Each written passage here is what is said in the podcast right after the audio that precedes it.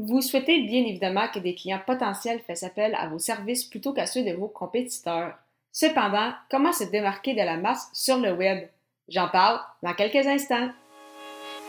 Les médias sociaux en affaires est votre rendez-vous hebdomadaire pour en connaître davantage sur les différents réseaux sociaux et les plateformes de création de contenu dans un contexte d'affaires.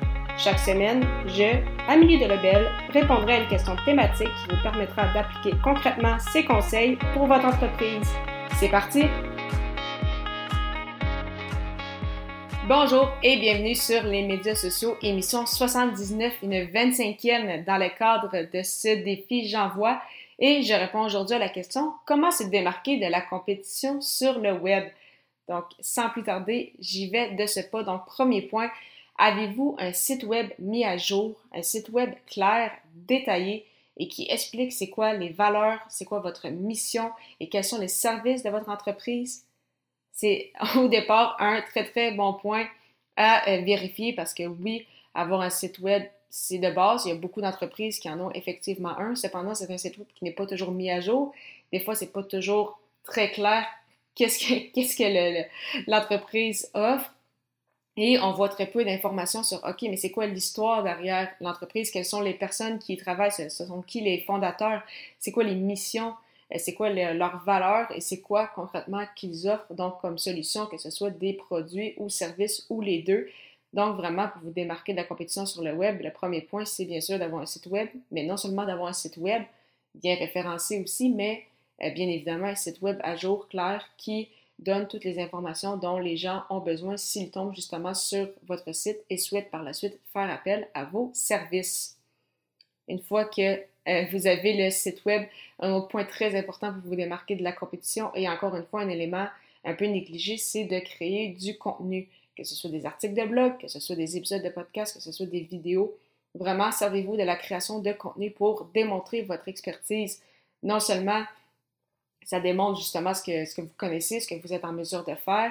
Mais au niveau, justement, je parlais d'un site qui aide pour le référencement, c'est la même chose pour euh, des articles de blog, des notes d'épisodes dans les cadres d'un podcast. Euh, avec la vidéo, justement, les gens peuvent faire des recherches sur YouTube et vous retrouver. Donc, ça aide énormément du point de vue de référencement. Ça vous permet de euh, créer des contacts, bâtir des relations si, par exemple, vous faites appel à des invités, que ce soit pour des articles de blog, des vidéos ou des épisodes.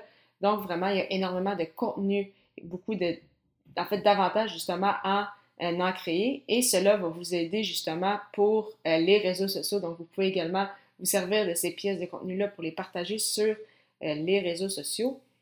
Et c'est ce qui m'amène justement au troisième point qui est êtes-vous présent sur les plateformes où se retrouve votre persona?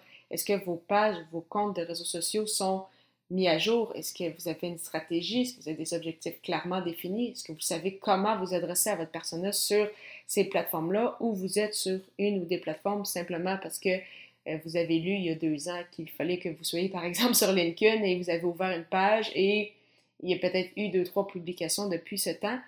Si c'est le cas, ce serait important justement de vérifier et de vraiment vous pencher sur une stratégie sur les réseaux sociaux. Donc, quel est votre persona? Quels sont vos objectifs?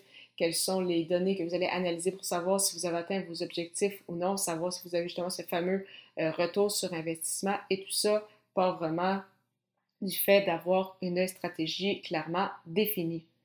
Et finalement, un dernier point qui vous permet de vous démarquer de la compétition sur le web, c'est euh, d'avoir une infolettre. Donc oui, les réseaux sociaux, c'est intéressant, ce sont des très bons outils pour rejoindre notre audience. On peut s'en servir également pour faire de la publicité, euh, être présent dans des groupes.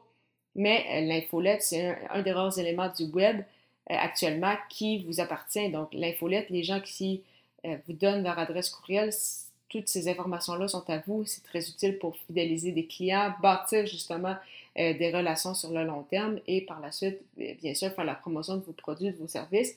Et comme les gens vous connaissent, un peu comme avec la création de contenu, c'est beaucoup plus facile justement de créer des liens et par la suite de convertir ces gens-là plutôt que de tenter de vendre vos produits et services à des gens qui ne vous connaissent peut-être même pas encore. Donc, c'est possible encore aujourd'hui, en 2022, de se démarquer de la compétition sur le web. Cela prend cependant un site web clair, mis à jour, bien référencé, bien détaillé, de créer du contenu, que ce soit par le biais d'un blog, d'un podcast, euh, d'une chaîne YouTube, donc par le biais de la vidéo, peut-être même toutes ces réponses si vous avez les ressources, Vraiment, ça va vous aider à différents niveaux, que ce soit pour démontrer votre expertise, pour euh, le référencement, pour euh, créer des contacts. Il faut également être présent sur les réseaux sociaux. Les réseaux sociaux où se retrouve bien évidemment votre persona, mettre ces pages-là, ces comptes d'entreprise-là à jour et surtout avoir une stratégie pour ne pas publier uniquement pour publier, mais vraiment pour publier avec des actions stratégiques en tête. Et finalement, si vous ne l'avez pas encore fait, bâtir votre infolette pour fidéliser vos clients, des clients potentiels et bâtir des relations solides. Parlant de réseaux sociaux et d'infolettes, si vous souhaitez une plateforme pour vous aider à les rédiger, donc que ce soit des publications sur les réseaux sociaux, que ce soit des pages de vente, que ce soit vos courriels, je vous recommande la plateforme française Scriber qui euh, rédige avec vous des textes qui convertissent. Pour l'essayer, simplement vous rendre au amidelabel.com baroblique Scriber, S-C-R-E-E-B-E-R. Au plaisir de vous retrouver à l'émission 80 de son podcast et un 26e dans le cadre de ce challenge, soit comment définir sa stratégie sur les réseaux sociaux. Au plaisir de vous y retrouver.